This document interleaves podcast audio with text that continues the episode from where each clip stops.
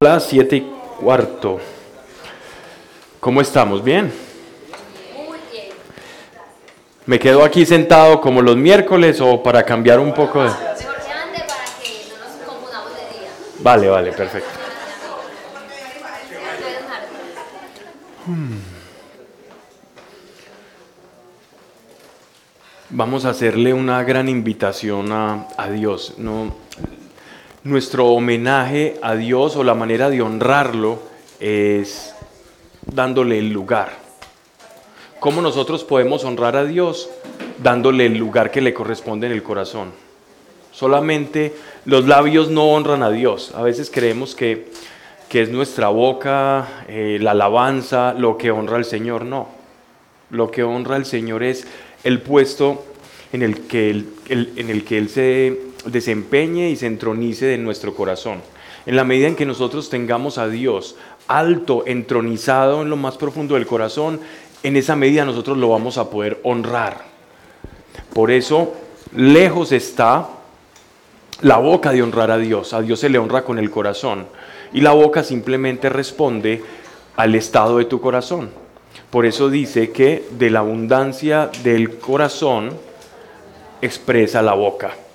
Porque es tu corazón donde se produce la alabanza. Es donde verdaderamente yo valoro, honro, entronizo, doy la preeminencia, la prelación a Dios. Y eso es lo que Él está buscando. Que seamos nosotros poseedores de ese uno en nuestro corazón. Ese es el primer mandamiento. Ese es amarás al Señor tu Dios con todas las fuerzas de tu corazón, de tu mente y de tu alma. Es eso, es darle la preeminencia del corazón. Ese es el camino cristiano. Hoy vamos a hablar un poco de eso porque vamos a tocar un tema muy especial. Así que simplemente digo esto para que en este instante dejes absolutamente todo lo que estés haciendo. ¿Por qué? Porque en la medida en que Dios sea honrado en el corazón, su presencia se va a antojar más sensible y más fuerte en un lugar. En la medida en que Él vea honra de corazón, proporcionalmente, porque Él no es deudor de nadie, vamos a ver cómo Dios se manifiesta en nuestra vida. Así lo he vivido, por eso lo hablo. Yo nunca me paro acá, sería el más hipócrita de todos, donde me pare aquí a hablar algo que no haya vivido. Cuando a mí me preguntan, Pablo, ¿usted qué enseña? Mi respuesta es de lo que he vivido. Aquí no enseñamos ni teología ni doctrina, pese a que muchos han estudiado teología, doctrina y saben mucho. Ni siquiera enseñamos Biblia. Enseñamos de lo que hemos vivido, lo que hemos experimentado con Él. Y así lo que hablamos tiene la autoridad de aquel que ha sido testigo. ¿Cómo reconoces a alguien que tiene autoridad? Porque lo que dice lo vive. Porque ha sido testigo de la presencia de Dios y tú dices, este, este ha vivido algo, yo lo quiero escuchar. Y ya le estás otorgando autoridad porque le estás prestando atención. En tanto sabes que ha tenido una conexión con Dios y esa conexión se tiene en la medida en que lo honremos en el corazón. Vas a tener proporcionalmente a esa honra la presencia de Dios en tu vida. Tú tienes la llave. Dios tiene el deseo y el, anhelo profundo de estar con nosotros y nos dio la llave en nuestra libertad para desearlo, para anhelarlo, para buscarlo y para darle ese honor y esa honra. Y aquellos que, que son nacidos del Espíritu me honrarán en espíritu y en verdad. ¿Qué significa honrar en espíritu y en verdad? Que va a ser una acción completamente genuina, natural, espontánea, van a ser completamente del corazón. Y si tú lo tienes a Él como primero, tu acción de honrarlo va a ser completamente genuina. Y tú te vas a convertir entonces en un portador de la presencia de Dios a aquel lugar al que vayas. Y ese es todo el misterio de caminar con Dios, ese es todo el misterio de la autoridad de caminar en Dios. En la medida en que yo lo honro, Él como no es deudor de nadie, honra mi vida en reciprocidad. Y la manera en que honra mi vida es manifestando su presencia o proyectando su presencia a través de todo aquel que lo entronice en su corazón. Entonces, vamos a dejar todo lo que estemos haciendo, vamos a buscar a Dios en el corazón y a ponerlo en el, en el primer lugar hoy. A Dios. Yo no sé qué imagen tengas de Dios, hoy, vamos a hablar algo de eso, pero busca la que más te sea afín. Tú pudiste no haber tenido una buena relación con tu papá o una mala experiencia con las figuras de autoridad. Sea cual sea tu caso, intenta buscar a Dios, imagínatelo. Si lo quieres imaginar con forma humana, pues hazlo, que eso no es problema. Pero búscalo en el interior de tu corazón hoy para que Él se sienta honrado en este lugar y todo lo que aquí se haga, se haga bajo su sombra, bajo su presencia y produzca frutos. Porque si no está Dios acá, podemos eh, explicar la suma teológica de principio a fin, podemos hablar teología, podemos dar charlas de motivación, decir palabras bonitas, consejos útiles para la vida, hacer coaching espiritual, tantas cosas, pero sin Dios no tienen sentido. Si la presencia de Dios no está aquí respaldando lo que hacemos, esto no tiene sentido y nuestra vida no va a dar frutos, porque es Él el que hace esto posible. Padre Dios, a ti nos dirigimos hoy y hoy te ponemos como prioridad, cada uno. Sí, Dios, tenemos problemas. Algunos pueden ser deudas, enfermedad que ha tocado la puerta del cuerpo, problemas laborales, familiares, con hijos, problemas del comportamiento, del quizás hasta pecado también. Pero hoy hacemos de largo eso que nos molesta, toda espina clavada que tengamos la hacemos de largo y te decimos, Dios, hoy, en esta hora, en este tiempo que estamos compartiendo, tú tienes la prioridad. Tú eres hoy aquí, te estamos buscando hoy para que tu presencia fructifique en todo lo que se hable. Es esto lo que estamos buscando de ti, Señor. Que nos acompañes tu presencia, no lo que nos puedes dar sino tu presencia, porque en ella todo lo tenemos. Gracias Padre, eres honrado en este lugar. Mira, míranos a todos nosotros hoy y mira que te honramos en el corazón. Y mira que te queremos poner en primer lugar. Y si hay obstáculos, aún te pido Señor, mira la intención de cada uno. Que pese a que no podemos hacerlo, lo queremos hacer. Y en ese querer hay fe. Y en ese querer hay material para que tú comiences a manifestarte. Gracias Padre, bienvenido a este lugar Dios, tú que nos has creado y que nos has reunido para, que, para honrarte y para poder manifestar tu gloria y tu nombre a todos aquellos que no te conocen y que no conocen tu misericordia y tu bondad. Amén. Muy bien, eh, estamos en un, en, un, en un ciclo de charlas en las que estamos hablando de la persona de Dios o la persona de la Trinidad, ¿ya? Eh, ya nos hablaron, si no estoy mal la charla pasada, nos hablaron de, de Jesús, ¿cierto? Del Hijo. Y hoy voy a hablarles de Dios Padre.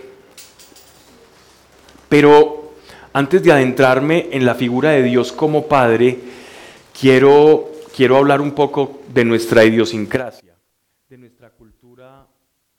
latinoamericana, de dónde venimos nosotros, ¿cierto? Y en esa medida descubrir que nuestros pueblos vienen con una herida de papá.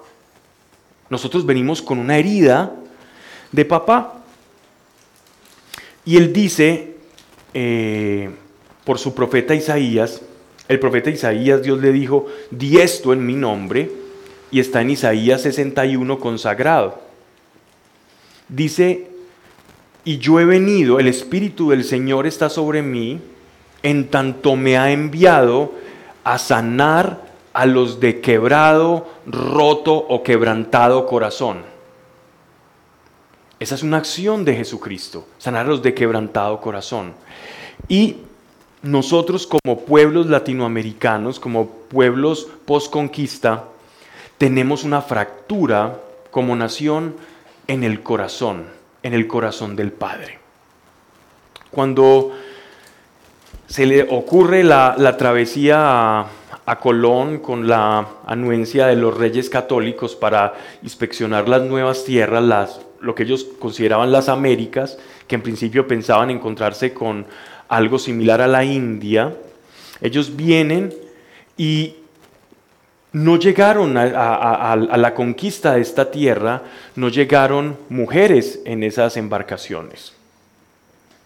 Estuve mirando que eso ya se puede revisar online, que son como todas las cartillas o todos los textos de las Indias que están en Sevilla, y tú puedes ver quiénes venían y ellos, los frailes que iban narrando, iban siendo como los, los que iban haciendo toda la cronología, toda la historia y el seguimiento de la conquista, ellos narran cómo en, las primeras, en los primeros viajes del descubrimiento de América o de, la incursión en América, porque América, pues ya, ya, los que estaban acá la habían descubierto, eran los habitantes, pero decimos así pues desde una perspectiva más occidental.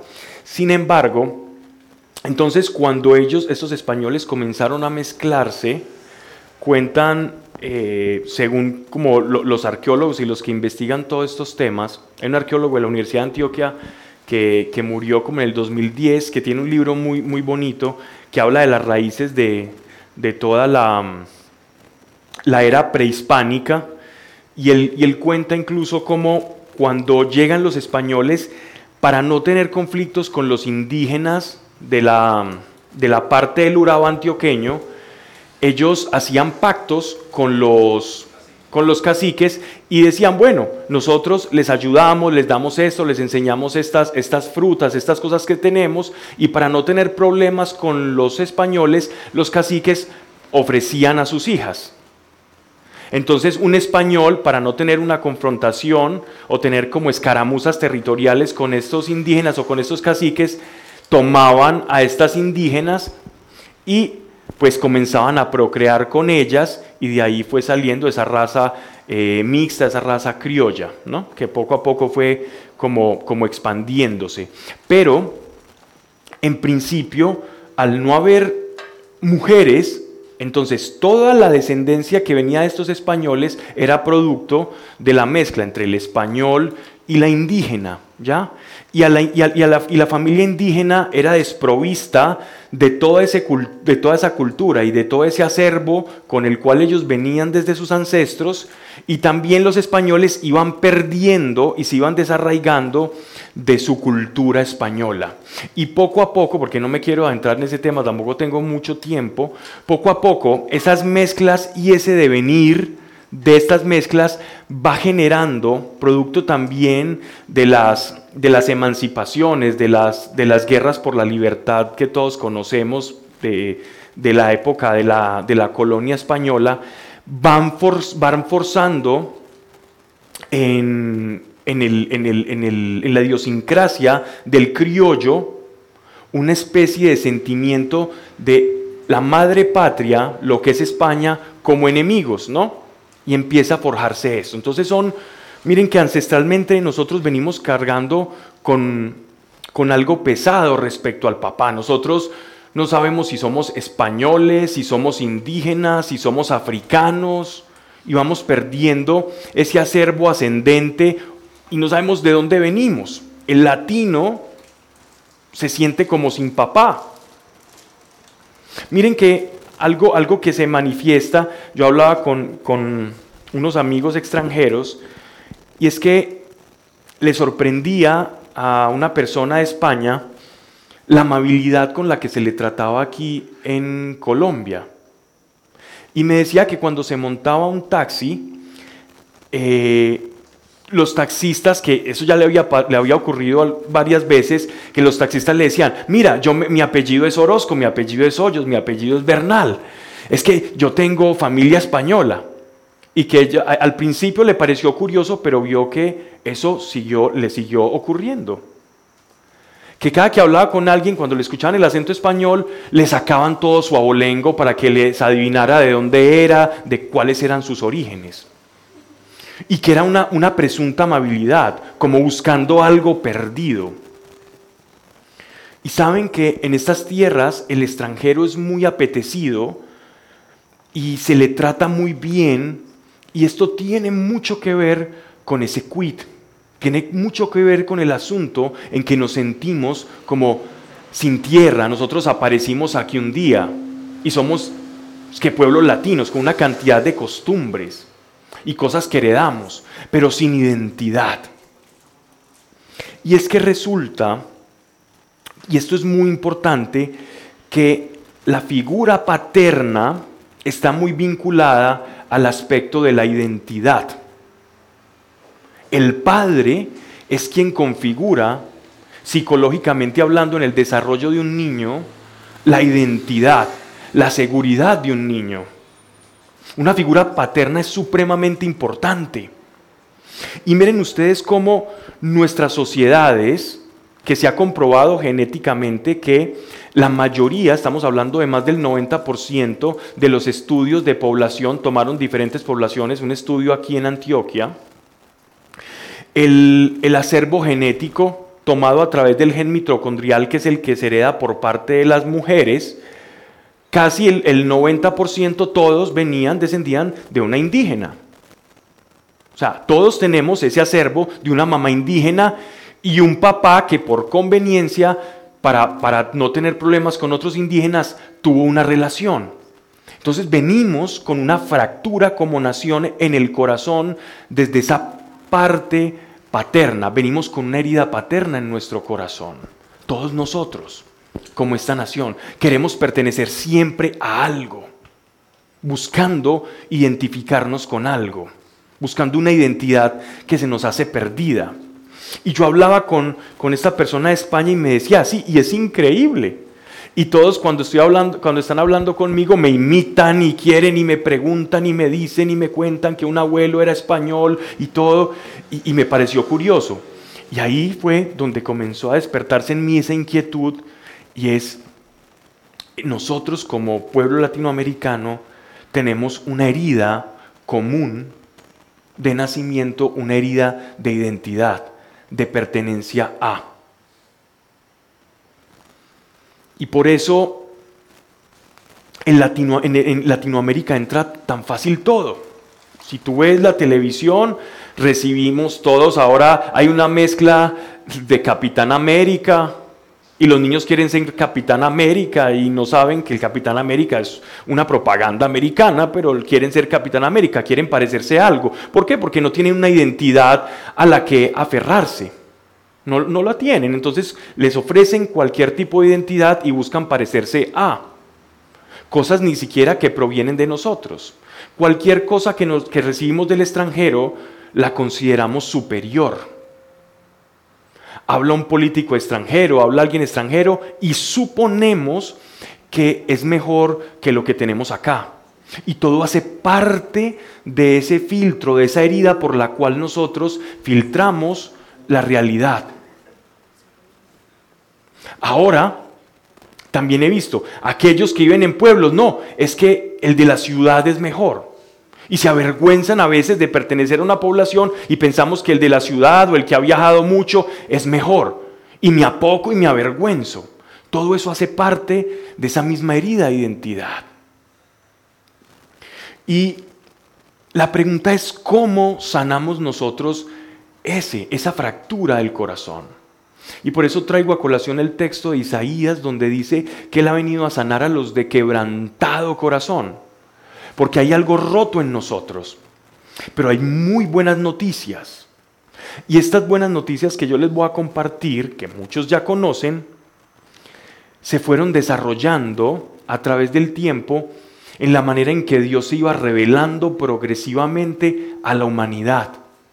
Porque Dios no se ha mostrado a la humanidad por causa del pecado tal cual es Él y qué relación quiere tener con nosotros, sino que a través del tiempo él va desarrollando y va revelando quién quiere ser para nosotros y quiénes somos nosotros para Él.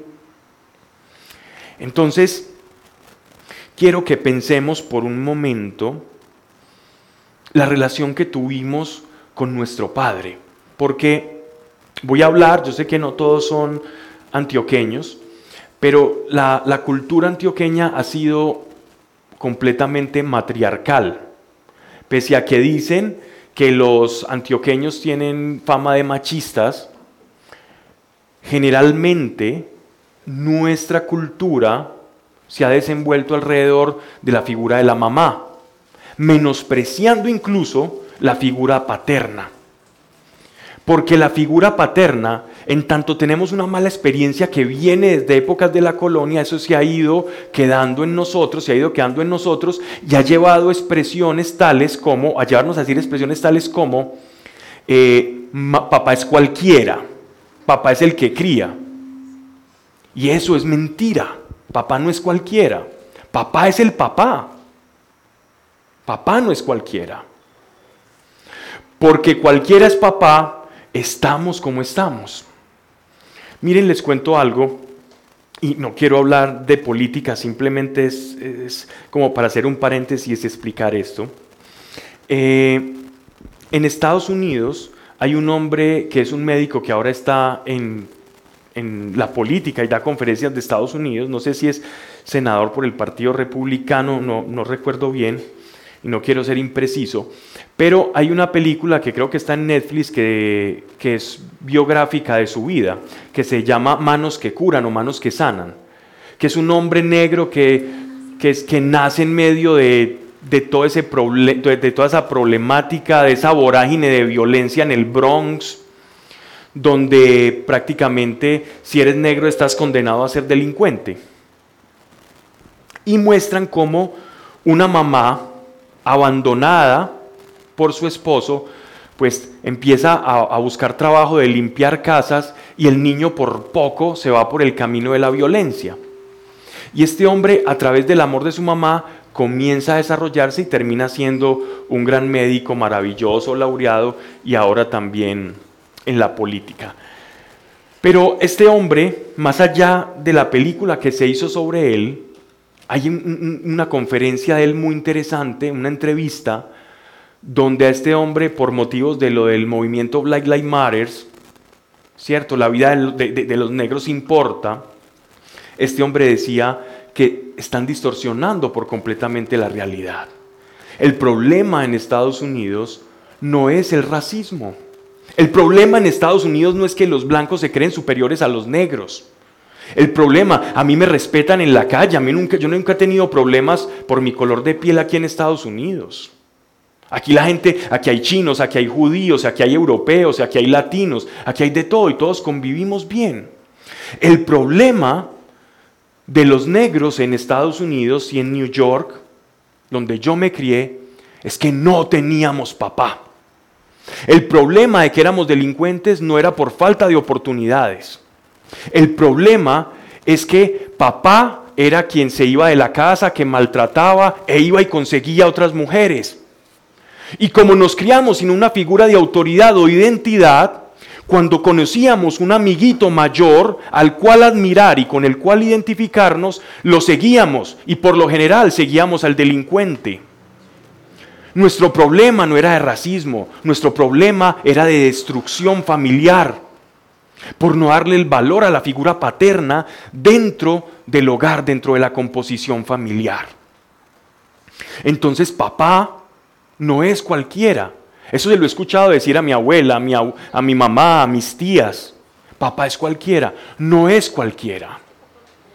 Porque el padre da la identidad al hijo. El padre es una figura con la cual identificarse.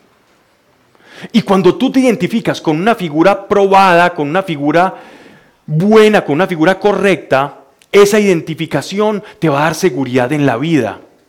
Gran parte de los problemas de las personas que yo escucho cuando estoy dando una consejería, cuando estoy hablando con alguien, los problemas de inseguridad, por lo general vinculados a una mala experiencia con papá.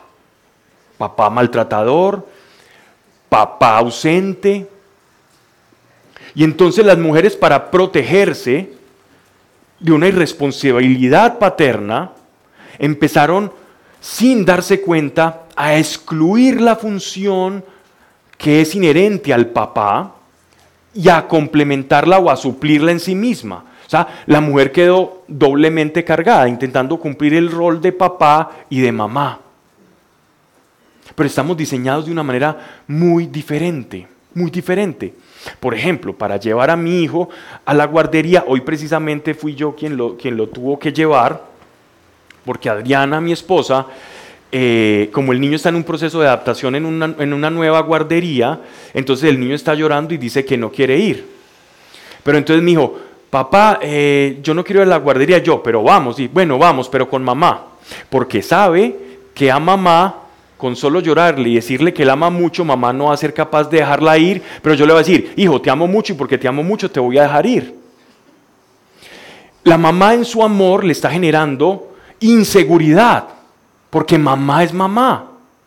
Papá tiene que formar y desarrollar seguridad y enseñarle al niño que él va a estar bien a pesar de todo y que lo va a cuidar. Entonces miren que es muy importante la identificación y los roles dentro de la familia. Nos sin antes recordar que venimos con una herida que todos vamos a reparar y al final vamos a hacer una oración por eso. Vamos a hacer una oración para que sepamos que lo de acá es bueno también, lo de afuera será muy bueno, lo de acá también. Pero que entendamos que todo nace del corazón y Dios quiere nuestro corazón. En la antigüedad los judíos estaban tan alejados de una revelación con Dios y les voy a hablar de un personaje que se llama Abraham. Todos conocen a Abraham. Dios lo llamó y le dijo, vete de tu tierra. Y él dijo, un Dios me habló y me dijo que me fuera de mis tierras a una tierra que él me, iba a mostrar, la tierra de Canaán, Israel. Vete para allá y yo te voy. Y él se fue con toda su parentela. Pero Abraham le llamaba a este Dios de una manera muy especial. Nosotros con él somos muy confianzudos, pero vamos a ir explicando por qué somos confianzudos con Dios. Pero en realidad Abraham conoció a Dios como Hashadai, como el Shaddai, como el Dios de los montes, el Dios de las alturas, el Dios de las montañas, como una voz por allá abstracta, inaccesible, que le habló y le dijo, váyase. Y él dijo, esto es tan superior a mí que yo le voy a hacer caso. Y Dios le dijo, como tú me hiciste caso y creíste, aún sin conocerme, yo voy a decir o voy a asumir que tú eres justo porque me creíste. Y ahí es donde se da el principio de la fe. Pero sigamos adelante. Entonces Abraham le cree, pero Abraham y todas sus generaciones, estamos hablando de cuatro generaciones después de Abraham, conocieron a Dios como el Shaddai, el Altísimo, el Inaccesible. Piensen ustedes ¿Cómo nos vamos a identificar con un Shaddai? ¿Cómo ellos se identificaban con Dios? Ellos veían a Dios como una abstracción, como una energía, como, como un ser que, que, no podía ser nombrado, porque no lo conocían. Era difícil para ellos identificarse con, con ese Dios al cual no conocían. Uno no se puede identificar con aquello que no conoce. Algo genera identificación en mí en tanto yo voy conociendo. Y en la medida en que yo conozco, me voy identificando, me voy pareciendo a, me voy haciendo semejante a. Identificarse significa eso, tomar la identidad, la forma, las maneras de alguien o algo, ¿no?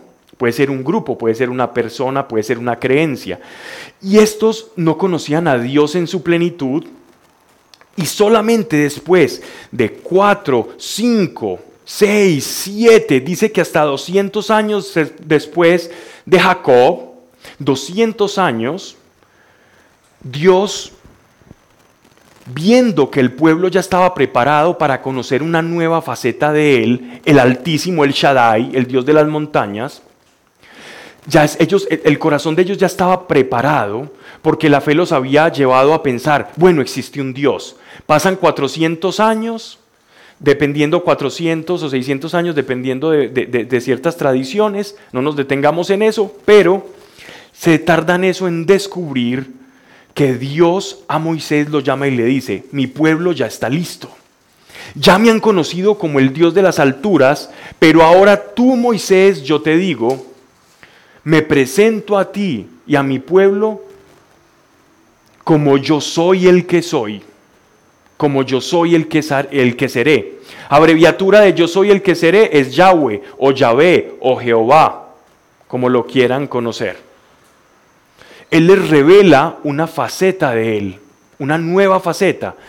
Entonces, para los judíos, bueno, no, para, los, para el pueblo de Israel, fue tan impactante esa revelación del nombre de Dios que ellos comenzaron a guardar ese nombre, porque el Altísimo ya nos reveló su nombre.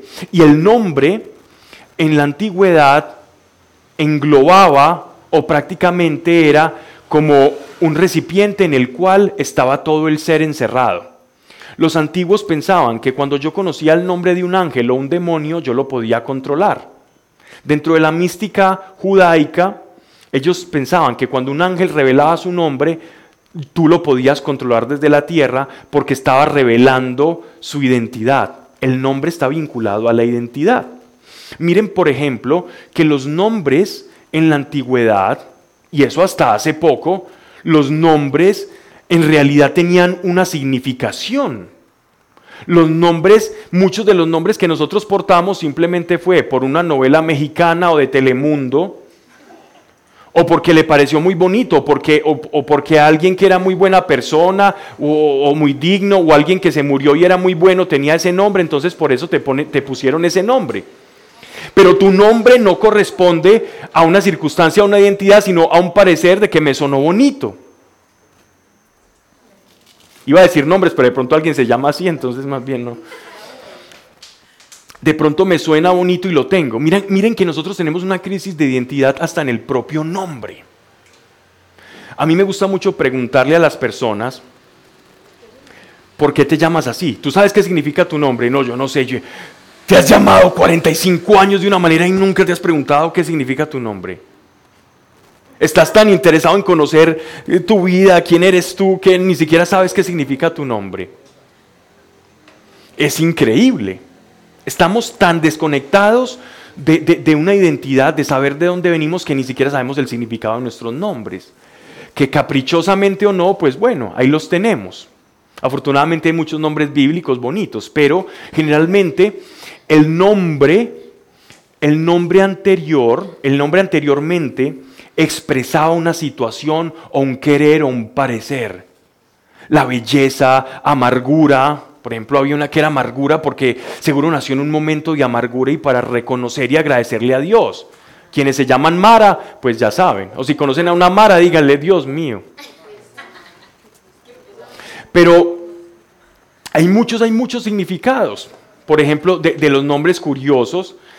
Y hay muchos nombres que, que fueron transmigrando acá hacia, hacia, estos continentes y hay otros, bueno, rarísimos, que ven una cosa en inglés y la ponen o así. O nombres de presidentes, presidentes de los Estados Unidos, cosas de ese estilo. Yusnavio, Nedoyar, cosas de ese estilo, pero es por, por no buscar la identidad, ¿no? Por no conocer esa identidad. Entonces, para los judíos, para los israelitas, el nombre era supremamente importante y ellos buscaron guardar y preservar el nombre de Dios para no pronunciarlo en vano. Porque pronunciar ese nombre era tan santo que acarreaba la ira de Dios si yo lo pronunciaba mal. Entonces ellos buscaron adjetivos para referirse a ese Dios Yahweh o Yahvé. Y entonces comenzaron a decirle Hashem, que significa o traduce del hebreo al castellano el nombre digámosle el nombre. O Adonai, Adón, que es Señor. Y empezaron a decirle entonces a Dios o hablar, eh, referirse a Él de acuerdo a sus atributos o a lo que Él hacía. Entonces, si Dios sanaba y ellos, a Dios sanaba a alguien, entonces ellos decían o necesitaban que Dios sanara a una persona. Ellos empezaban a orar, se arrodillaban y decían, eh, Yahweh Rafa, Dios sanador, ayúdame o Yahweh Shebaot, el Señor que cuida y protege los ejércitos. ¿Cierto? Diferentes atributos de Dios y esas manifestaciones eran la forma en la que ellos se referían a Dios para cuidar ese nombre que encerraba su naturaleza. ¿Vale? Entonces, ¿qué es lo que vamos descubriendo? Que Dios se va revelando, Dios va entregando em, poco a poco una medida de su personalidad y de su esencia para que lo vayamos conociendo. Y en la medida en que lo conozcamos, podamos tener una identificación con Él. Y eso es lo que Dios está buscando, que nos identifiquemos poco a poco con Él, pero entonces Él qué va haciendo? Va revelándose proporcionalmente para tener una verdadera identidad con nosotros. Cuando realmente Dios se revela, deja de ser Dios y comienza a ser Padre, cuando llega Jesucristo. Cuando llega Jesucristo, ya no le llamamos el Shaddai, ya no le llamamos Adonai, sino que Jesús nos presenta a Dios como Padre. Entonces la buena noticia es que nosotros tenemos cómo sanar esa herida de Padre. Y ahí es donde quiero que hagamos un espacio y una reflexión y miremos qué experiencia de padre hemos tenido. Un padre ausente, un padre maltratador, o si somos de aquellos que piensan, papá es cualquiera, papá es el que cría. No, el padre o la función que Dios le dio a un padre es forjar la identidad y la seguridad de sus hijos. Esa es la función de un padre. Lo que pasa es que no la tuvimos bien. ¿Y qué hacer al respecto? Porque en la medida en que Dios se va revelando como padre, pero mi figura identitaria, paterna, no fue correcta, es difícil entonces identificarme ahí con papá. Dios nos muestra a Dios como papá, pero aquel que nos tiene que mostrar una figura paterna en esta tierra no fue conforme al corazón de Dios, muchas veces eso genera una fractura en nuestra relación con Dios. Y he visto este caso muchas veces, porque lamentablemente en nuestra idiosincrasia no se nos enseñó a ser papá. Papá es el que regaña, papá es el que provee.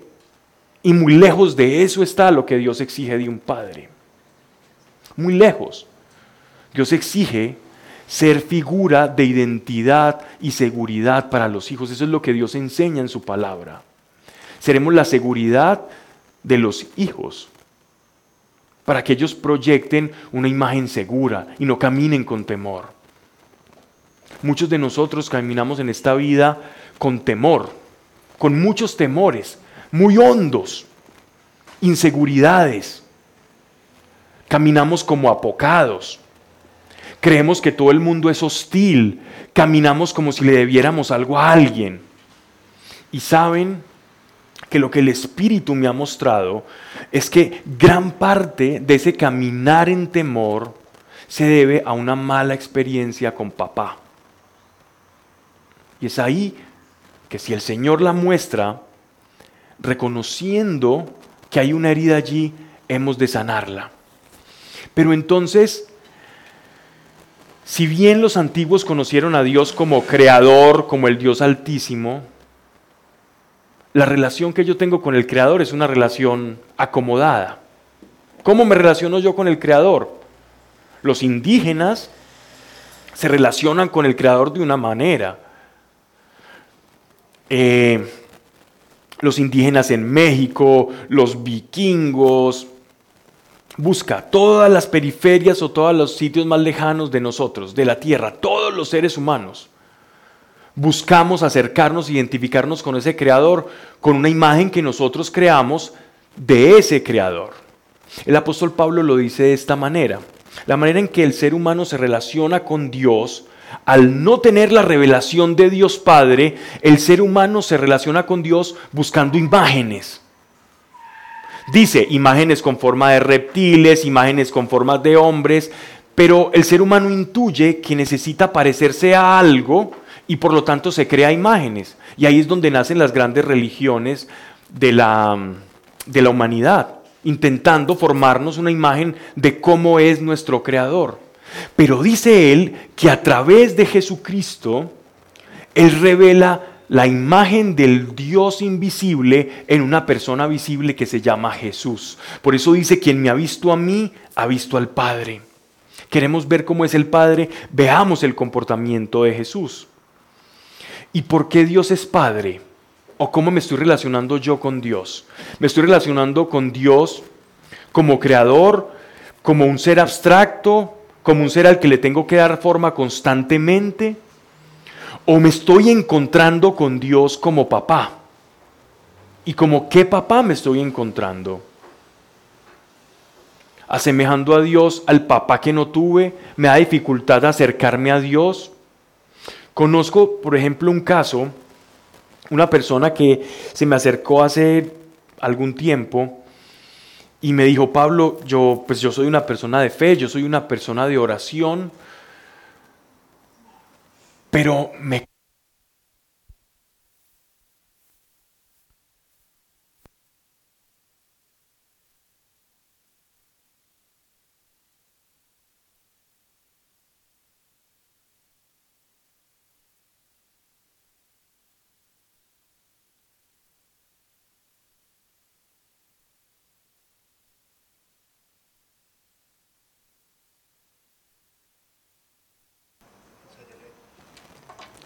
Ahora sí.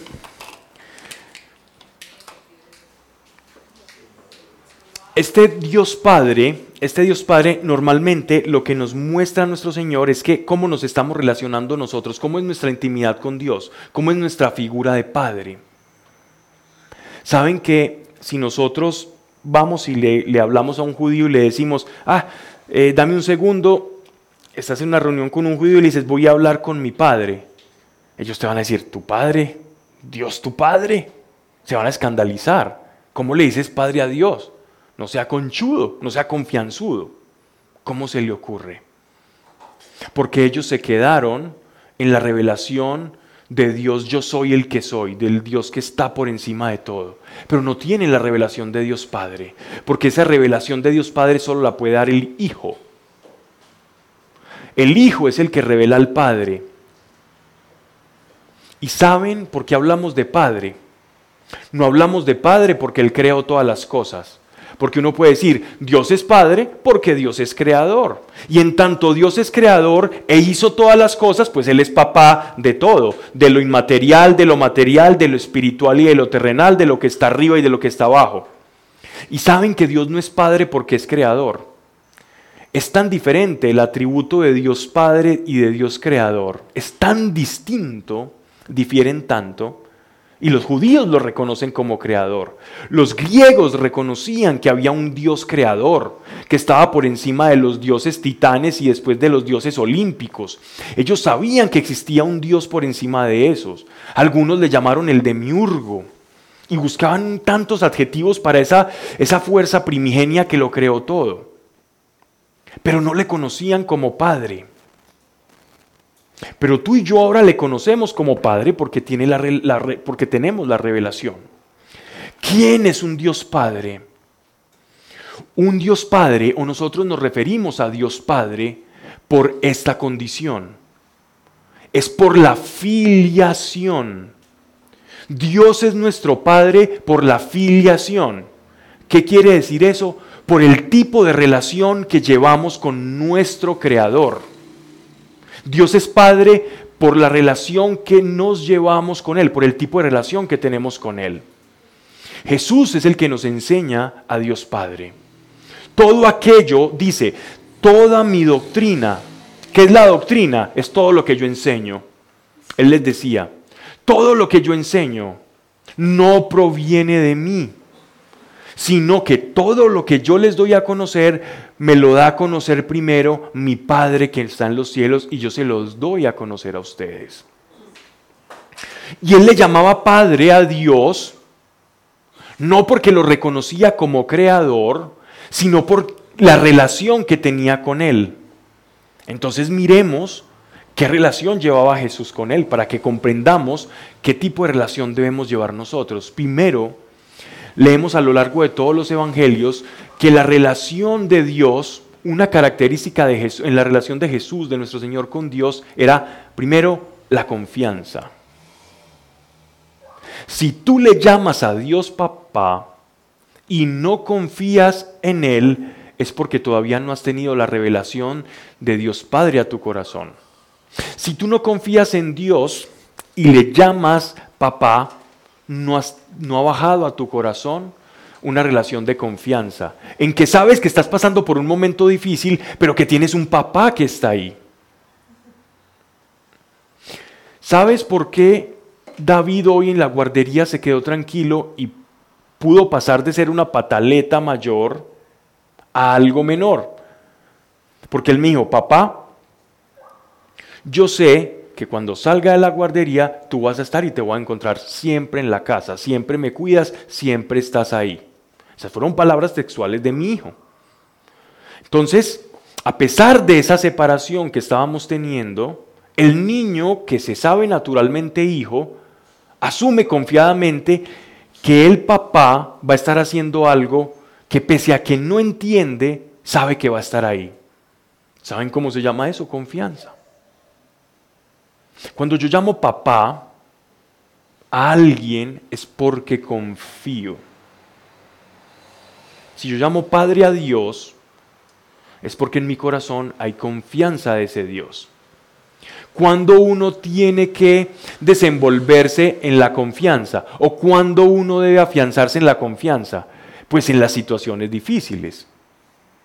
Cuando uno valora lo que tiene, cuando ve que lo puede perder cuando uno valora la confianza que tiene en Dios o cuando uno hace uso de esa confianza que puede ni saber tener. Porque cuando yo estoy viviendo en un statu quo y, mi vida anda como de muelle, tranquila, sin altibajos, pues tú confías en Dios y uno dice, sí, yo confío en Dios, claro, porque nada se mueve.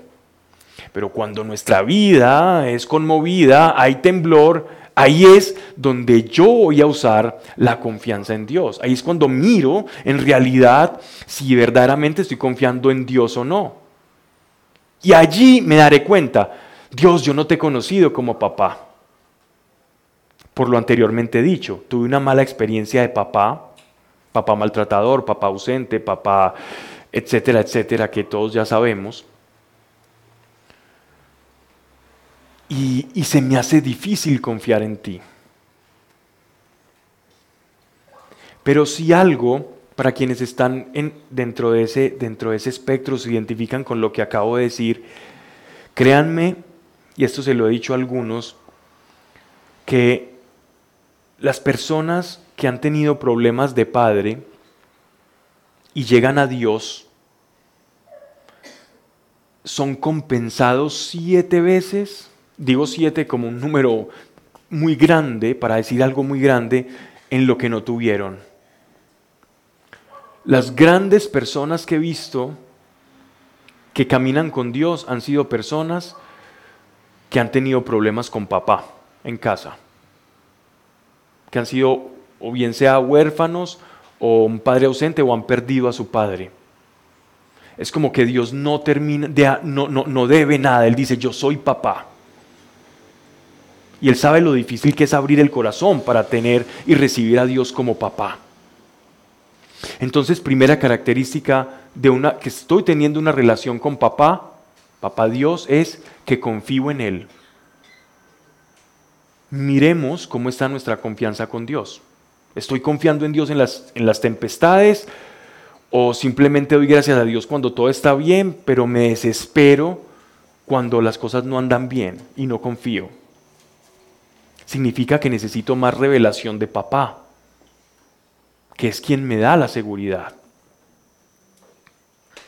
Otra relación que tenía Dios con papá era la obediencia.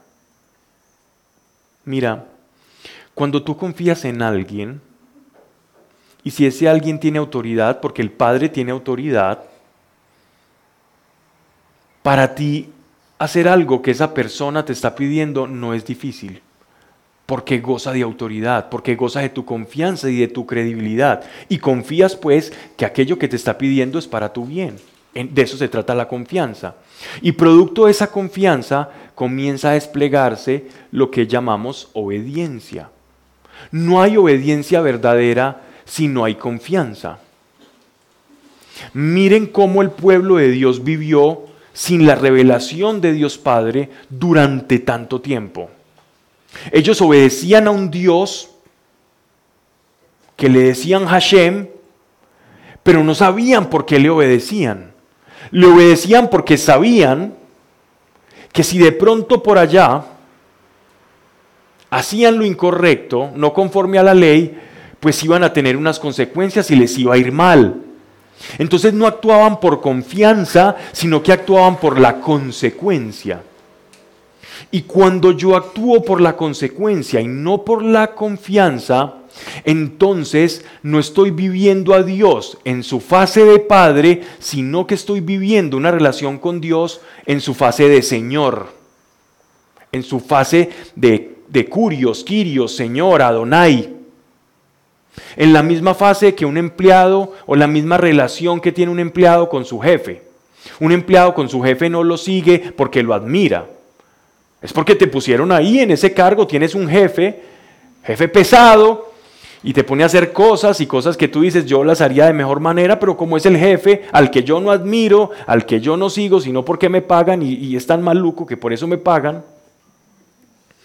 Y en realidad mi relación con esa persona es una relación de Señor, donde la confianza no es un intermediario. Pero en la relación con Dios, la que nos enseña Jesús, es aquel que confiando en Dios, entrega y despliega su obediencia porque hay confianza y porque hay autoridad. Esa es la relación que Jesús nos enseña con el Padre. Confianza. Luego de la confianza, la obediencia. Y todo tiene tanto sentido así. Por eso Jesús caminaba en esa cercanía y en esa dependencia. Miren, por ejemplo, en el Evangelio de Juan, eh, verso 40, eh, capítulo 12, verso 45, dice lo siguiente. Y el que me ve, ve al que me envió. Yo, la luz, he venido al mundo para que todo aquel que cree en mí no permanezca en tinieblas. Al que oye mis palabras y no las guarda, yo no le juzgo. Porque no he venido a juzgar al mundo, sino a salvar al mundo. El que me rechaza y no recibe mis palabras, tiene quien le juzgue. La palabra que hablo, ella le juzgará en el día postrero. Porque yo no hablo por mi propia cuenta. El Padre que me envió, él me dio mandamiento de lo que he de decir y de lo que he de hablar. Miren que Jesús no le dice, el Señor que me envió. Todos los profetas decían, así dice el Señor, dos puntos, acto seguido, una profecía, una exhortación. Jesús dice, el Padre, porque la calidad y la relación que él tenía con Dios era de plena confianza en que lo que estaba diciendo de su parte era de buen provecho para ellos. Y entonces lo que se desprende de esa confianza es una obediencia natural. No es una obediencia como la que le debemos al jefe, al Estado, alisar la bandera o en cualquier parte donde se presuma que hay una autoridad impuesta. La autoridad de Dios no es impuesta. Y esto es lo interesante de todo esto. Él es Padre nuestro porque su autoridad y su paternidad no es impuesta. ¿Qué quiere decir eso? Yo decido o no ser hijo de Dios.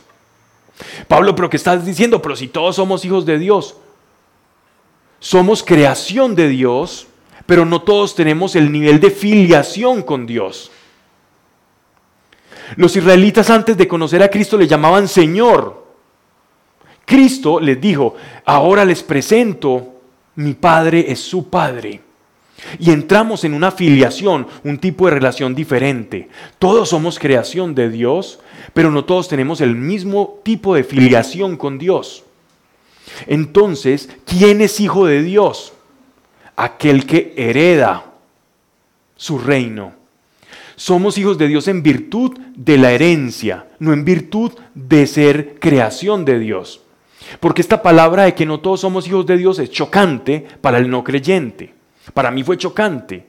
Yo decía, vea pues estos cristianos, estos católicos que hacen proselitismo, ¿cómo así que, cómo así que, no, son hijos de Dios y Dios creó todo? Estos se creen de mejor familia, de abolengo, ¿de qué se creen ustedes? Pero poco a poco fui entendiendo que hijo de Dios es en cuanto heredo. Y Él me da la oportunidad de decidir si quiero heredar o no. Y ni siquiera Él me va a juzgar por mi decisión. Simplemente la verdad que Jesús nos enseñó es la que nos va a juzgar. Él dice, yo le doy esto a elegir, yo les doy a elegir que caminen conmigo y muero de amor por ustedes. Y cuando Él dice muero de amor por ustedes, Él no lo dice solamente, Él lo hace. Él muere de amor por nosotros. La cruz es un acto de amor por nosotros. ¿Saben que la cruz, si quieren resumir la cruz en un, en un contexto no teológico, no doctrinal, es el reflejo más grande o el acto de amor más grande de Dios? O, poniéndolo en la perspectiva de la charla de hoy, es el deseo de Dios de ser nuestro Padre. La sangre de Cristo es el precio que Dios estaba dispuesto a pagar para decirte, oye, yo, soy, yo quiero ser tu papá. Pero si tú me eliges, si tú decides caminar conmigo, yo seré tu papá. Queda en nosotros, queda en nosotros recibirlo o no. Yo estoy a la mesa y llamo. Esta es la expresión de Dios. Entonces, es importante comprender la esencia de Dios Padre porque, como hablaba con esta persona que dejé en entredicho, eh, me decía, para mí es muy difícil conectarme con, Dios Padre. Yo no tuve papá en la tierra y, no sé, yo rezo el rosario, yo hago esto, pero para mí, como con, Dios papá, yo, yo siento una barrera muy grande. Entonces le dije, bueno, creo que tenemos la solución. Él dice que Él vino a sanar a los de quebrantado corazón y lo que tú me cuentas es la expresión de un corazón fracturado. Un corazón que tiene una fractura de papá. Y no vas a permitir a Dios actuar en tu vida. Porque ahorita vamos a hablar un poco de eso. el sentido de filiación que tengamos con Él es como ese impedimento para que recibamos gracias y bendiciones que Él nos quiere dar el no tener una buena filiación de padre. Entonces, en ese orden de ideas, este hombre y yo hacemos una oración, él, empieza a tener un proceso, Dios comenzó a actuar muy rápido en él y comienza a salir de su corazón un llanto y un deseo por hablar con Dios. Y yo sabía que el Espíritu Santo estaba actuando allí, estaba sanando literalmente, uniendo ese corazón fragmentado para que este hombre recuperase otra vez esa imagen de Dios. Porque si yo no tengo una correcta imagen y una relación con Dios, entonces yo no voy a poderme santificar. Porque la santificación es parecerme más a Él. Y yo como me puedo parecer a alguien con el cual no me relaciono y que poco conozco. Y cuando el trabajo de Jesús fue revelarnos al Padre.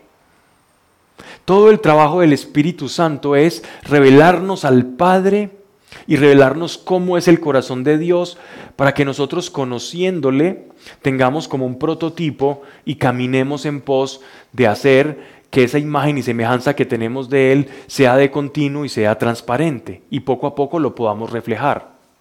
Ese es el trabajo de todos nosotros.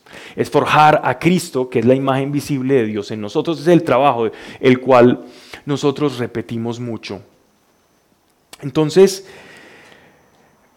Dios es Padre no solamente por esto, sino que nos revela algo muy maravilloso en la elección de los doce apóstoles. Ellos fueron conociendo poco a poco con Cristo que había un Papa en los cielos.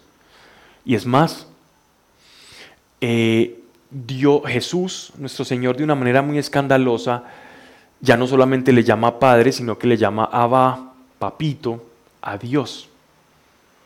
O sea, para colmo de la conchudez, Jesús ya no le llama papá, sino que le llama con un término arameo que, eran los niños pequeños como le decían al papá, papito, papi, a Dios, al Dios omnipotente.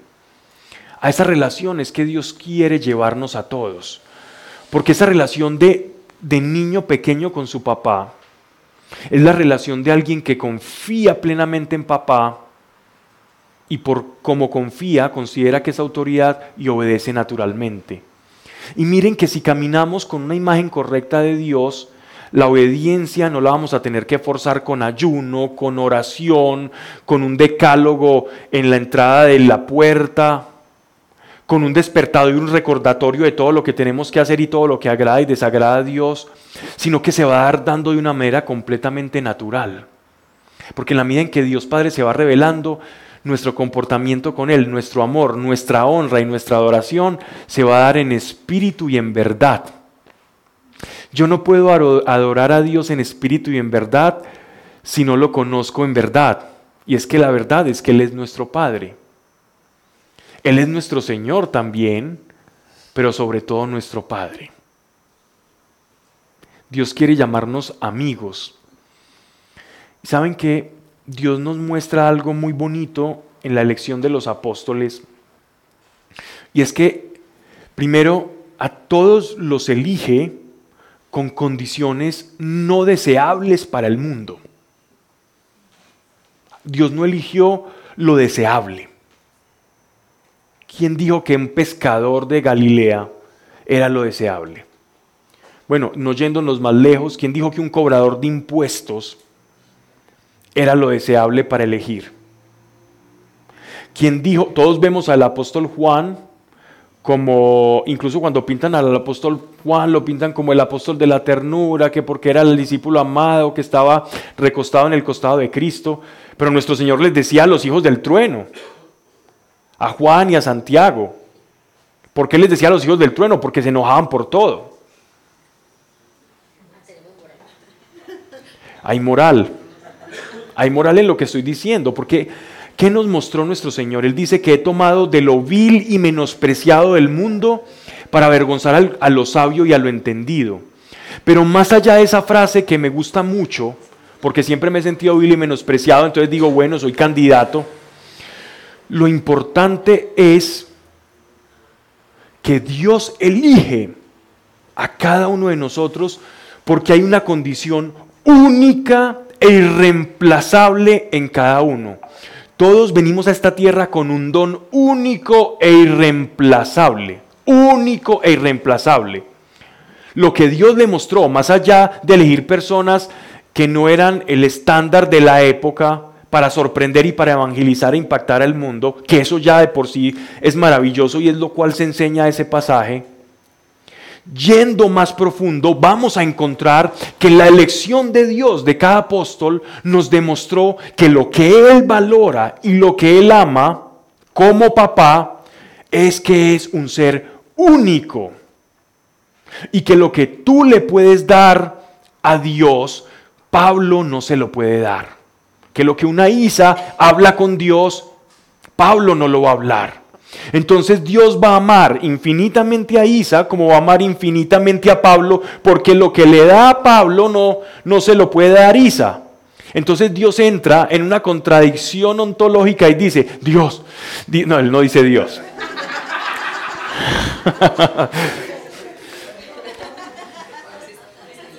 él dice, por mí, por amor a mi santo nombre, ¿cómo voy a hacer para no amarlos si son únicos? Si lo que es uno no lo es el otro, ¿cómo voy a hacer para no amarlos? Por eso el apóstol fue obligado por el Espíritu a decir que nada nos va a separar del amor de Dios, ni valle, ni precipicio, ni valle de sombra nos puede separar del amor de Dios. ¿Por qué?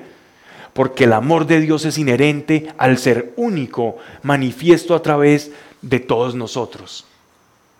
Dios no va a amar más a un ángel que a ti. Dios no va a amar más a un ser especial, específico, por más bien que se comporte, que al que más mal se comporte. Para expresarlo nos dio la parábola del Hijo Pródigo. El amor es el mismo. Miren, nuestro trabajo acá en este mundo y esto es revelación de Dios. Esto no lo hablo por, por conocimiento, porque lo haya escuchado, sino porque Dios lo ha bajado al corazón y lo bajó en un momento en el que yo nunca me esperé. Y él, y él me mostraba que nosotros nos apuramos mucho en esta tierra por cosas que son completamente intrascendentes. El 90%, siendo generosos con esa proporción y con esa estadística, de las cosas por las cuales nos preocupamos son cosas que a Dios no le preocupan. El 90% de las cosas por las cuales nos afanamos son cosas que a Dios no le importan. El 90% de las cosas que hacemos no son las cosas que nos van a hacer más felices y por las cuales luchamos. Y eso me lo mostró el Señor.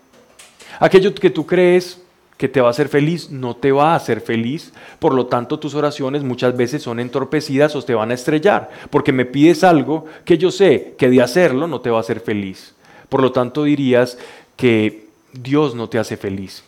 ¿Por qué no cambias tu manera de pedirme y me dices, enséñame cómo eres tú, enséñame cuál es la verdad en cada situación? Y ahí vas a encontrar la felicidad. Y poco a poco fui buscando y escudriñando en eso que fui recibiendo de parte del Espíritu Santo y fui aprendiendo algo fundamental. Y es que si hay una tarea importante en esta vida, es encontrar nuestro don es encontrar nuestro don. No estoy hablando de los dones sobrenaturales, ni de los carismas del Espíritu Santo, el de profecía, el de lenguas, el de sanidad, el de discernimiento de espíritus. No me refiero a los dones carismáticos. Me refiero a, tu cualidad única. Si le quieres sacar una sonrisa, no al Dios creador, no al Dios Shaddai, no al yo soy el que soy, sino al papá, es que le pidas que te quite todo aquello que no te permite conocer ese ser único, que en últimas es el que va a sobrevivir cuando tu cuerpo y las cosas de este mundo perezcan entre el hollín y la polilla. Eso es lo que va a trascender de nosotros cuando pasemos al otro lado. Es nuestro ser único. Ni los títulos, ni lo que conseguiste, ni el legado. Mire, la empresa que le dejé a mis hijos los dejé supermontados. Eso en el cielo no va a valer absolutamente nada. Pero en la medida en que ejerzamos nuestro ser único, nuestro don genuino, tenemos un paso a la felicidad grandísimo, el más grande de todos. Y si va acompañado de Dios, ahí está el resumen de la felicidad. ¿Quieres ser feliz? Encuentra quién eres tú. Pídele a Dios que te muestre. Esa es la oración, una de las oraciones que alegra el corazón del Padre. Muéstrame quién soy yo para ser. Ayúdame a no vivir por las expectativas de otro. Ayúdame a no vivir por unas expectativas falsas que pusieron sobre mí, por expectativas falsas de felicidad que yo me impongo para ser feliz, pero que en últimas Dios sabe que no te va a hacer feliz. Y allí vas a encontrar un Dios que verdaderamente te diseñó para la autorrealización. O auto no, porque no depende solo de ti, porque Él te va a ayudar. Para la realización verdadera. Todos estamos buscando realizarnos en esta vida. Y la única forma de hacerlo es conociendo al Padre. Porque el Padre que te diseñó te va a guiar en tu don, te va a guiar en tu talento. Y por ende, la felicidad no va a ser una meta, sino que la felicidad se va tornando como una consecuencia de esto. La felicidad, la felicidad en esta vida es una consecuencia de ejercer mi don, mi ser genuino. Y esa consecuencia solamente se da en la medida en que conocemos a Dios, en que conocemos el amor del Padre, en que sentimos confianza y somos obedientes y que le podemos pedir confiados. Miren que la oración que nuestro Señor Jesucristo nos enseña es precisamente, Padre nuestro que estás en el cielo. Yo no puedo orar si mi relación con Dios no es la de un hijo. No puedo. Miren, la casa por lo general es un gran laboratorio de Dios. Acuérdate cuando tú eras niño. Bien, si no tuviste padre, ¿cómo lo hacías con la figura de autoridad o con tu hermano mayor o con un tío o con una figura positiva masculina que hayas tenido en tu vida? Para quienes no la tuvieron, no tuvieron un papá de esa forma. Mira que la forma en la que nos relacionábamos era tan sencilla. A nosotros nos decían algo y nosotros lo esperábamos. Un papá, una mamá te decían, si haces esto yo te voy a dar esto. Uno se quedaba con eso entre ceja y ceja, obsesionado con la idea, yo lo he vivido. Tengo miedo de qué le prometo a mi hijo. Tengo miedo de qué le digo para sacármelo de, de, me está hablando mucho. Yo le digo, ah, si haces esto te voy a dar esto porque estoy ocupado en algo. Tengo miedo de lo que le digo. Porque pasa un mes y se despierta a las 3 de la mañana. Papá, papá. Y yo voy. ¿Te acuerdas que tú me vas a dar esto? Yo, Dios mío. Hasta el inconsciente del muchachito me mortifica. Es la fe producto de la confianza de un hijo con su papá. Es la fe de la confianza. Saben que cuando Jesús nos llama a ser como niños, Él no nos está llamando a ser infantiles, a decir gugu, dada y a ser como párvulos, no. Él nos está enseñando a que confiemos en Él como un hijo confía con su papá. A que seamos confianzudos como un hijo es con su papá, a que nos, nos, sintamos hijos, porque no solamente es verlo como padre, eso es una fase, desafiliación, esa es una vía, pero la segunda vía es cómo me siento yo como hijo, porque si tengo un papá significa que hay un hijo. Y si yo soy hijo, ¿cómo es un hijo pues? ¿Cómo es un hijo con su papá? Un hijo con su papá es confiado, un hijo con su papá cree que lo que promete le va a cumplir y lo despierta a las 3 de la mañana a reclamarle. ¿Saben? Estamos viendo en, charlas de Biblia los miércoles los salmos, la mayoría escritos por el rey David o cantados por el rey David. ¿No se han dado cuenta de que la mayor cantidad de salmos son reclamaciones de, de un corazón del rey David de hijo hacia su padre Dios? Son reclamos de Dios, tú dijiste que esto y que no me ibas a abandonar y que si aún pasara por valle de sombra y así poético y dramático como era el rey David. Pero eso es un reclamo encriptado, pero eso es un reclamo de alguien que confía como un niño confía en su papá.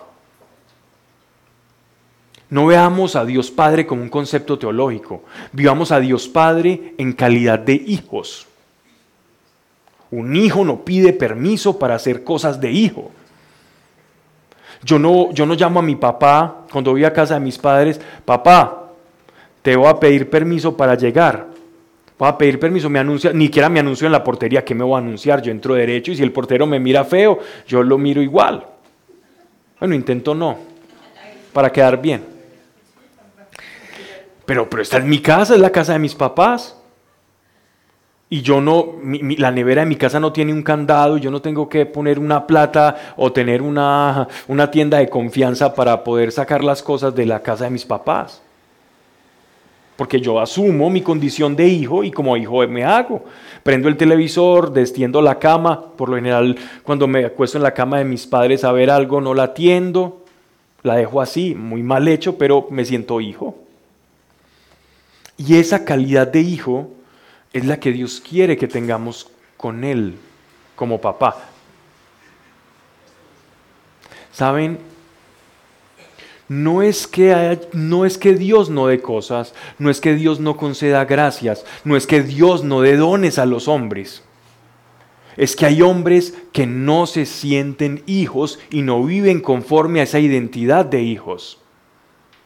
Hoy solamente por el tiempo que tuve toqué Tres, tres aspectos de por qué podemos tener una, una imagen de padre fracturada.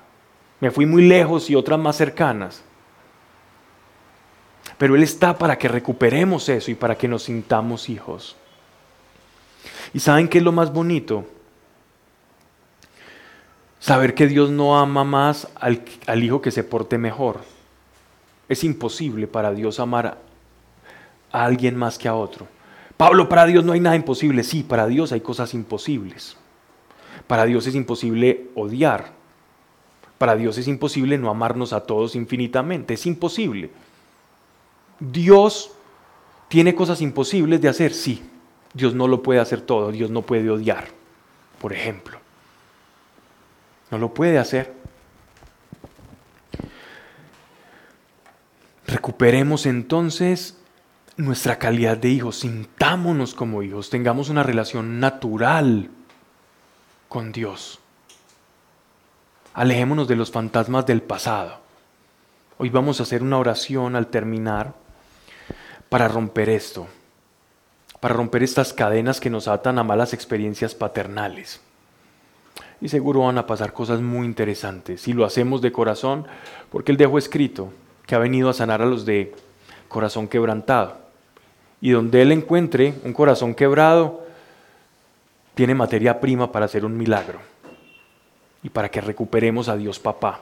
Y es maravilloso, porque con Dios Papá vuelve la confianza y si hay inseguridad, acudimos a Él y Él pone espíritu de confianza en nosotros y llegan cosas muy, muy importantes. Dios sana, Dios sana esto. Y miren, le digo, los grandes hombres, personajes de Dios, son aquellos que verdaderamente comienzan a caminar como hijos de Dios, aquellos que se sienten hijos de Dios. Y como hijos, tú no te tienes que sentir merecedor de nada. Un hijo no se tiene que ganar las cosas. Alguien que camina con un señor, con un jefe, se tiene que ganar las cosas. Ah, si te vas a ganar el ascenso, bueno, tráeme tantos clientes, tú eres comercial, cuando me traigas tantos clientes, el ascenso está jugosito. Te lo tienes que ganar. Porque tu calidad de filiación es de Señor. Con Dios en calidad de hijo no te tienes que ganar nada. Tú ya lo tienes todo. Él dice, en Cristo Jesús tú ya lo tienes todo. ¿Cuál es tu problema? Que no te identificas conmigo y por eso no lo disfrutas. Identifícate conmigo y lo vas a tener todo. Primero la felicidad y después te es añadido todo. Felicidad como consecuencia, no como una meta. Es que yo estoy estudiando para ser feliz, es que yo me casé para ser feliz. Por favor, nunca se casen los que no estén casados para ser felices. No piensen eso. Quien se casa para ser feliz será infeliz. Será infeliz. Quien se casa para hacer feliz a otro o intentarlo, aún sin poderlo, va a ser feliz. Porque intentando hacer feliz a otro vas a ejercer tu don. Y tu don en el servicio se va a descubrir, se va a destapar solo. Pero eso cuando hablemos de, los dones y de esas cosas, hablaremos de eso para no aislarme del tema de Dios Padre. Entonces, creo que es hora, terminamos a las ocho y media o a qué horas estamos terminando. Perfecto para que nos dé tiempo de hacer una oración, eh, porque Dios me hablaba, incluso me, lo habló hoy antes de, eso fue en horas de la mañana, no me dejó mover de algo que estaba viendo, inmediatamente se pasó algo de una persona contando una experiencia maravillosa, y Dios me hablaba al corazón mostrando el deseo doloroso en el corazón de Dios que tiene de apadrinarnos, de ser nuestro papá. Es un deseo que si nosotros lo sintiéramos en nuestra carne no, no podríamos soportar. Ese deseo de Dios de ser nuestro Padre, de tenernos como papá, fue el que lo llevó a sufrir en la cruz. Fue un deseo tan fuerte que fue capaz de soportar esas vejaciones por ser nuestro papá. Eso es muy complejo, eso es muy complejo. El amor de Dios duele, duele. Quienes tienen hijos sabrán de lo que hablo. Que uno dice a veces el amor por los hijos como que duele, que uno dice, qué pereza sentir esto. Perdónenme la expresión, que yo no quisiera sentir eso porque como que duele. Es bonito, no me imagino la vida sin mi hijo, pero eso como que duele. Se siente como un dolor por allá en el fondo. De que uno desea que todo les vaya bien, de que todo esté bien. Y si eso es en personas malas, ¿cómo será en el corazón de Dios? ese deseo. Lo llevó a la muerte de cruz, a hacer algo escandaloso por amor. Entonces vamos a ponernos en, en sintonía, vamos a abrir el corazón. Yo quiero que pensemos en, papá. Olvidémonos de que estamos aquí en esta charla, lo que sea. Eso no, no sirve de nada. Simplemente conéctate con el corazón de tu papá. Hayas tenido mala o buena experiencia, conéctate con el corazón de tu papá en la tierra porque vamos a hacer tres cosas. La primera o el primer paso a la sanidad de la herida paterna es reconocer que a ellos no se les enseñó otra manera, que ellos simplemente son un eco de una mala experiencia que también tuvieron. Por lo tanto, no estamos en la facultad de juzgarlos, pero sí tenemos todo el poder de perdonarlos, de perdonar nuestros padres. Imagínate a tu papá. No lo conociste, imagínate al papá que no conociste. O, o siente que tuviste un padre. Pero imagínalo, con sus errores y con sus aciertos.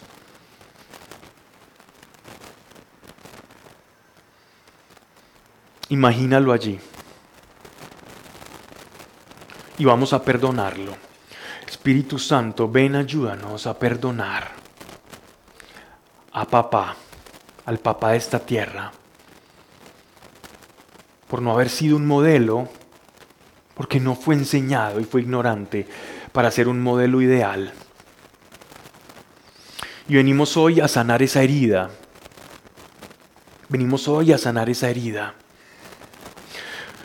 Porque por esa herida, muchas veces muchos de nosotros somos rebeldes. Hay rebeldía en nosotros porque no hubo un papá que nos enseñó autoridad a través de la confianza. Pero también, Señor, perdonamos a aquel que fue ausente, aquel que fue ausente y que yo añoré de niño conocer, porque él también sufrió abandono y yo no tengo la autoridad de juzgarlo, pero sí tengo la autoridad de perdonarlo, así como tú me has perdonado. Y yo le perdono si fue ausente. Y aquel que no manifestó su amor porque le enseñaron que solo las mujeres tienen manifestaciones de amor y de afecto y de duro corazón que solo proveía para la casa.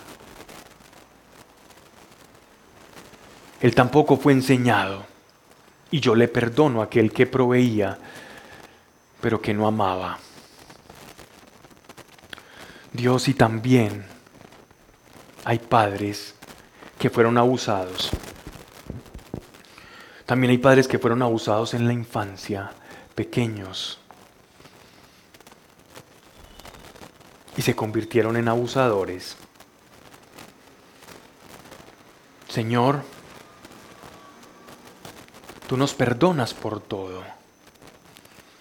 No tenemos autoridad para juzgar pese al dolor, pero tenemos autoridad para perdonar, porque tú nos enseñaste y nos perdonaste. Y tenemos autoridad porque ya fuimos enseñados en ese perdón y perdonamos si hay un padre o una figura a la que considerábamos paternal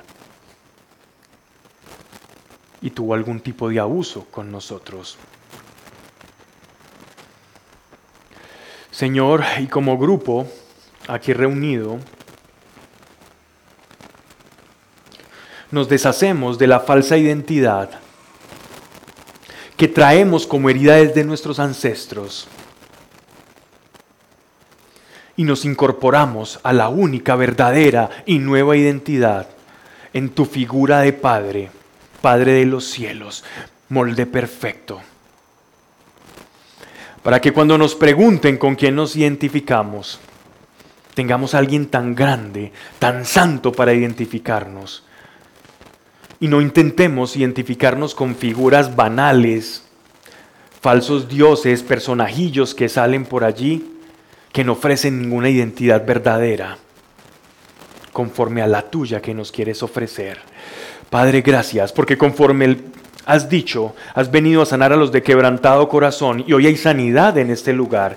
Y establezco hoy, por medio de tu poder y bajo la autoridad de tu Espíritu Santo, que todo corazón fracturado por estas heridas, ahora, en el nombre precioso de Jesús, es sanado y todo corazón fragmentado es vuelto a una sola pieza. Espíritus de desobediencia ya no tienen autoridad para estar en este lugar. Espíritus de desconfianza, espíritus de víctima, de abuso, espíritus o cosas que llevan a una persona a desear hombres o mujeres eh, eh, equivocadas por aquello que vieron en casa. Todo eso se rompe porque el corazón vuelve a ser uno. Y todo esto es en el nombre precioso de Jesucristo de Nazaret. Ven Dios y enséñanos a ser hijos, a caminar confiados, a caminar en tu bendición, en tu gracia, en lo sobrenatural. Porque escuchen esto, la herencia de Dios no es casa, carro y beca, es una herencia sobrenatural. Es sentarte tú en tu casa, saber que tú hablas y que Dios responde. Es saber que Dios te da sueños, visiones, revelaciones. Es saber que si estás pasando por un problema, Dios está contigo. Eso es saberse hijo de Dios. Eso es confiado, conchudo, sacón. Eso es ser hijo de Dios. Gracias Padre por cómo te revelas para nosotros. Gracias por tu presencia aquí en este lugar. Gracias papá. Porque frente a tu imagen todos los padres de esta tierra languidecen ante tu imagen y porque la imagen que ahora seguimos no es la de Padre de carne o sangre, sino es la imagen del Padre que tenemos en el cielo, expresada a través del Señor Jesucristo. Amén, amén y amén. Buenas noches y gracias.